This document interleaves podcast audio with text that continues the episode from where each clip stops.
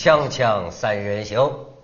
这个我们这个在伦敦已经创造了这个锵锵三人行历史上好几个第一，今天也创造了一个第一，就是这身打扮，我们三个人，哎大家见过吗？纳粹嘛，黑衣社，我们是来庆祝这个柏林奥运的是吗？黑超，我就想起美国这个黑超嘛。文道说，咱们这是希特勒那届奥运会吗？我们是希特勒那时候那个像你说那个黑超那太科幻，我们的现实嘛，而且跟奥运相关嘛，得端起个范儿，对吧？跟法西斯，黄种人装法西斯。，但是今天这个我们穿的这么这么欠揍哈，这个是有原因的。我先埋埋一个伏笔，待会儿在节目的中段我会给大家披露这个原因。哦可是啊，这个这个，我觉得世界上的事情啊，很多时候啊也是另有巧合。我们今天三个穿了这样的衣服，但是我们到达录影现场的时候，就是我们远在伦敦呢，突然听到这个消息，这个北京的这个暴雨啊，嗯现在是遇难人数达到了七十七人，所以原来说三十七个，现在加了四十。到七十七人，那七十七人，其中有十一人的身份还没确定，嗯六十六人已经找到。所以啊，我觉得也是天从人愿。我们三个今天不约而同的穿成这样的一个黑色的这个呃衣服，也是要向遇难者呀，这个表达我们的一份哀悼，对吧？对，而且也慰问他们家人。哎，是的是，这个一时也不知道说什么好。这身在伦敦啊，当然这个事儿啊，你知道，一直有观众批评我们，嗯。哎，说我们哎讲起有些事情来这个谈笑风生，因为聊天儿这谈笑风生显得缺乏同情心啊。这个大家批评是有道理的，但是我也要说啊，在这个复杂的世界上哈、有时候也要考虑到一些情况的复杂性。嗯。像《锵锵三人行》这种跑题儿跑不停的节目啊，人的任何情感反应啊，都是讲情境的。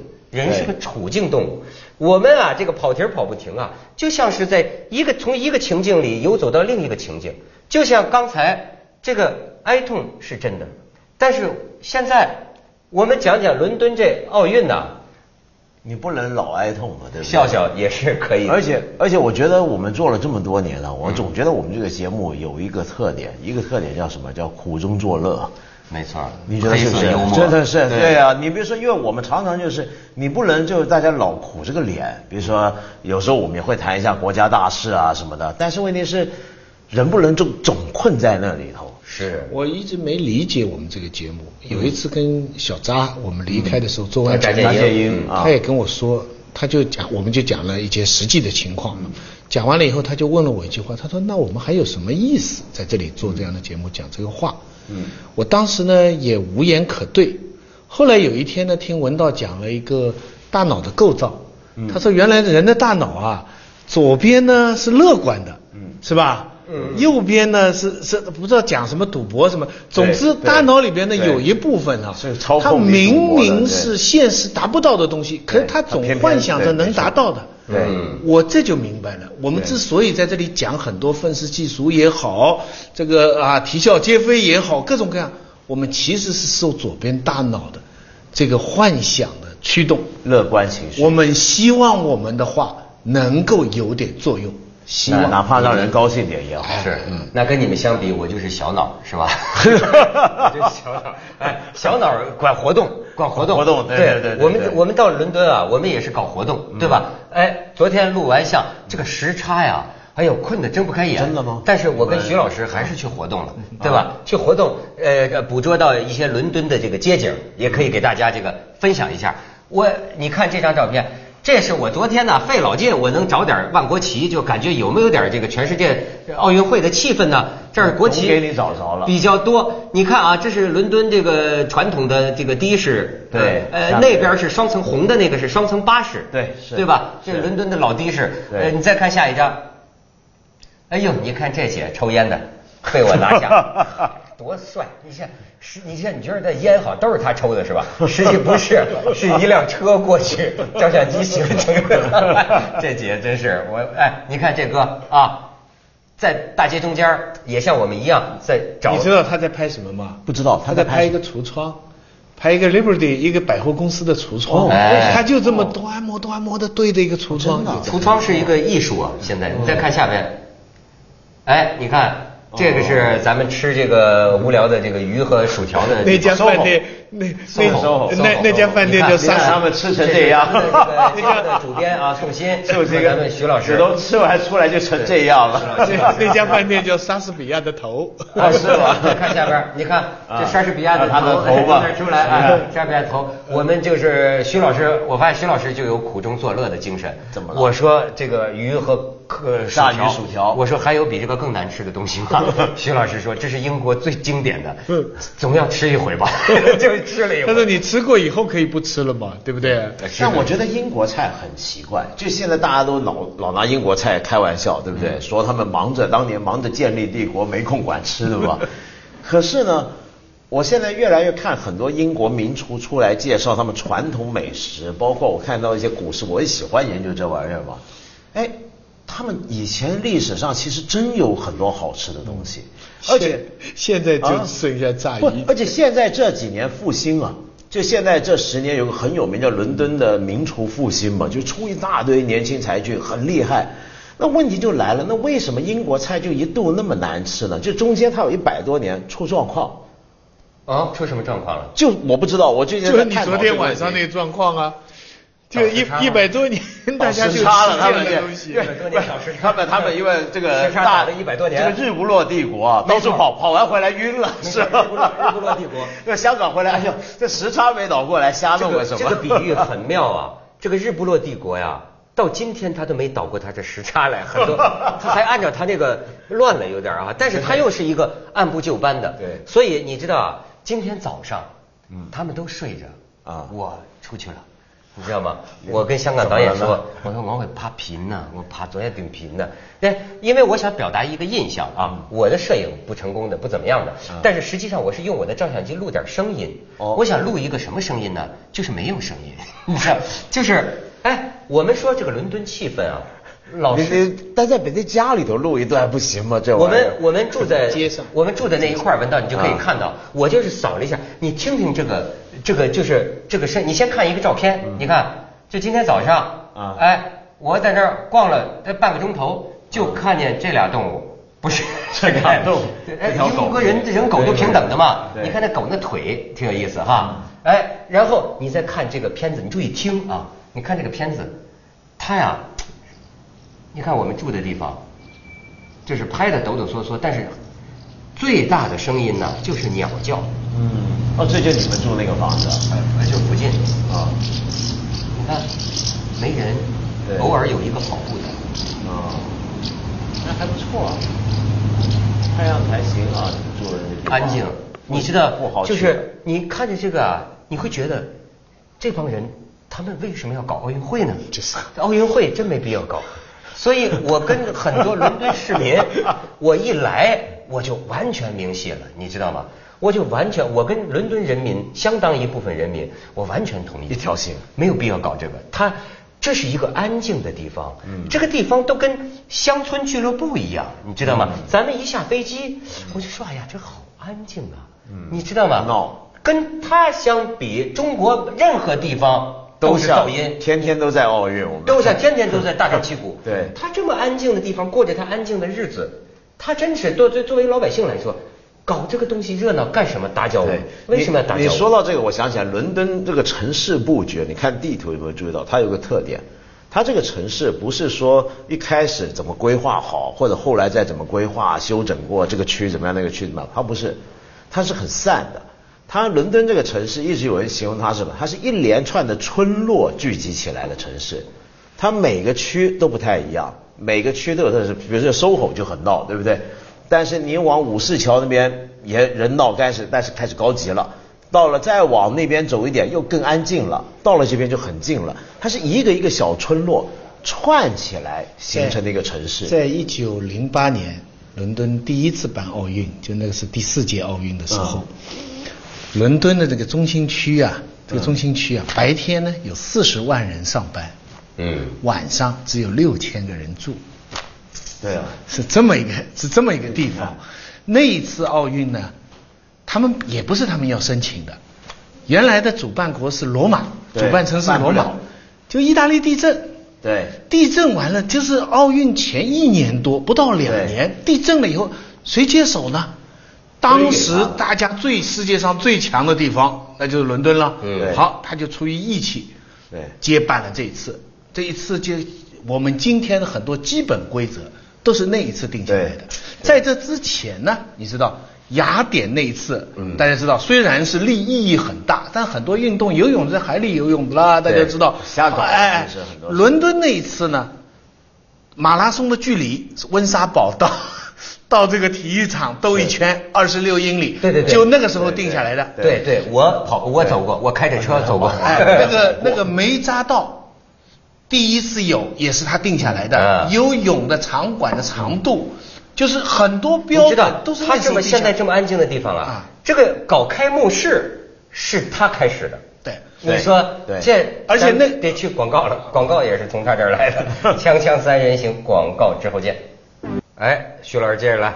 那个开幕式下雨，嗯，场子也没坐满，嗯。但是那个国王他就讲究服装，所以那个各个运动队穿这种衣服进去，嗯。规矩是那个时候定下来的，嗯。所以那一次的奥运会奠定了现在奥运会的基本格式。对对。第二次办它是一九四八年，刚打完仗，那这次是什么原因呢？这次是没有竞争，国际奥委会就因为停了十二年嘛，对。就把这个资格等于是一个奖励给了伦敦。嗯就大家没有竞争，因为英国在二战当中是损失，大家也觉得他最大打败德国这个功劳很大，嗯就给了他这个荣誉。但那次奥运会，英国人也是挨一气啊。你知道战争打完废墟一就是片吗废墟一片那时候而且那届奥运会，英国只拿了三个金牌。对上一次零八年哈，英国金牌变成第一，超过美国。那一次奥运会，因为英国人都打仗打残了，你知道没有而且死了太多运动员，死了太多运动员了，但是也还办了一次。对相比这样的两次奥运会，今天的伦敦人不禁会问个问题：Why today？就是我们为什么还需要第三次呢？对我们的意义在哪里呢？但有人说是因为经济不好嘛，要冲洗一下。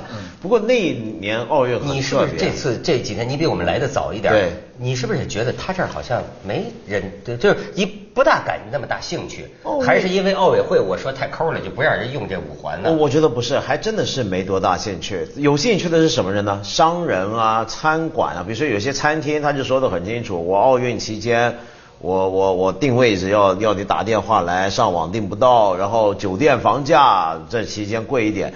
那但是凡是跟这些无关的人呢，都很正常。比如说我举个例子，我那天去逛一家店啊，我原来想找一家店做文具啊，很有名的。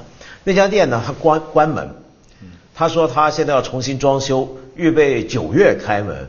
然后呢，他故意还在网站上说明说奥运期间我们就不营业，趁这个机会我们装修。你你想想看，正常观念，你是不是奥运前得弄好？游客来玩来买东西，他不，他说，哎，我奥运我不做买卖了，我关门装修，他这样。是。但但是这些呢，其实我想也不妨碍这个奥运的的胜利举行。啊。我我这样。是，因为奥运现在实际上不是举办国的事情，是全世界的没错。我听你这意思就是说啊，人家这种老牌帝国主义弄你这玩意儿，怎么说呢？小菜一碟儿，没那么严重，也能办好，对。对吧？其实是不不，但我我想说的是，它它真的是全世界的事情，就好像希腊，希腊那个时候也不大想办，但是大家就是觉得你你这个发源地你得办一次了，对不对？这什么什么，就是大家出力在那里办。现在也是，你这个运动会，你你比方以中国举例子来说，中国自从北京办过了以后，本来奥运对中国来说是一个世界上的事情，嗯对我们参与到这个世界。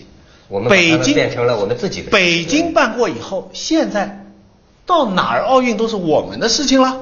对，中国人的心里都觉得奥运是跟我们息息相关的了，好像是我们的主场了。哎，所以所以所以入局了哎，所以呢，你你不能办得太差，对不对对？你你超越不了我们，但你也不能办得太差，我们的成绩也不能太差。总之，你觉得中国人的整个心态就是，这是我们的奥运会了，以前是我们进入世界。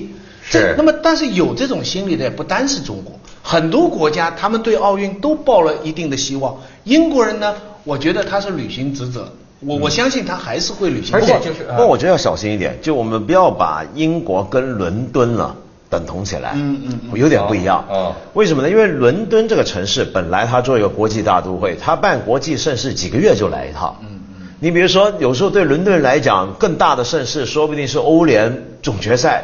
你要是主场，比如说在切尔西打，或者是来来这边打，他更疯。因为喜欢足球的人多，啪，那我世界各国球迷来要闹事什么，他那个更严重。但奥运呢，相比这样也叫大事，但是不足为奇。但你想想看，假如今天不是伦敦办奥运，比方说是利物浦，或者比方说曼彻斯特可能就不一样，当地人就会很开心了，哎对不对？但是他英国也也要但是这个开心归开心啊，我觉得他这个里边有一种啊个人主义，嗯。这个个人主义啊，也可以叫做健康的个人主义啊，咱不能这么说，就是说，呃，你比如说啊，呃，英国呃有一个人类学家，他说英国人最常说的一个口头禅，叫做翻译成中文就叫我知道我的权利，嗯。叫什么？I know my right，I know my rights，、就是你知道这个话呀，很了不得，嗯就是这个我知道我的权利，甚至可以大过国家，嗯嗯你明白吗？就是包括当年英格兰的这个这个就就是整个英国这个不列颠这个历史上是吧？尤其是大宪章啊，皇帝怎么样？革命，国家怎么样？是吧？你我的利益，对吧？我不会忘记我正当的权益。如果我的正当的权益得到侵犯，你想想，英国这个历史上，好家伙都能这样，就是说这皇帝不靠谱啊，要跟我们议会抢权力。哎，我们到荷兰去找一皇帝，你们来侵略，你入侵，你把他打了，我们支持你。打了，然后呢，我们跟你签合约啊，你得给我们多一点权利。以后你在这边当皇帝，没错，他这儿啊，就是其实是一个，就是说个人各家，你可以办奥运，这是对我们都很好，对吧？但是呢，你看，你我有我的权利，实际上你以为，所以昨天我们还在聊，你觉得这是什么英国人的特点吗？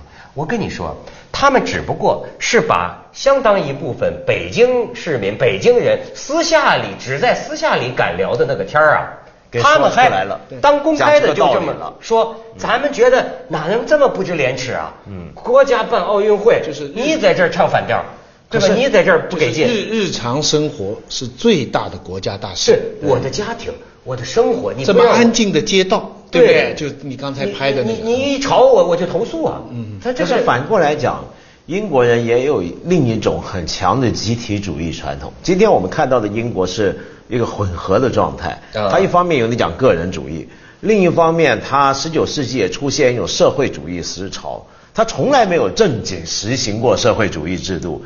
但是他有某种的那种觉得人跟人还是他讲阶级，但是还是要有个集体平等啊，这方面他还是很强。呃，而且你说他不顾国家也不一定，你比如说，你比如说你刚刚讲二战，二战为什么伦敦那届奥运之后，四八年那一届奥运，他只有三个金牌呢？刚刚说死了很多运动员，运动员怎么死的呢？打仗打死的。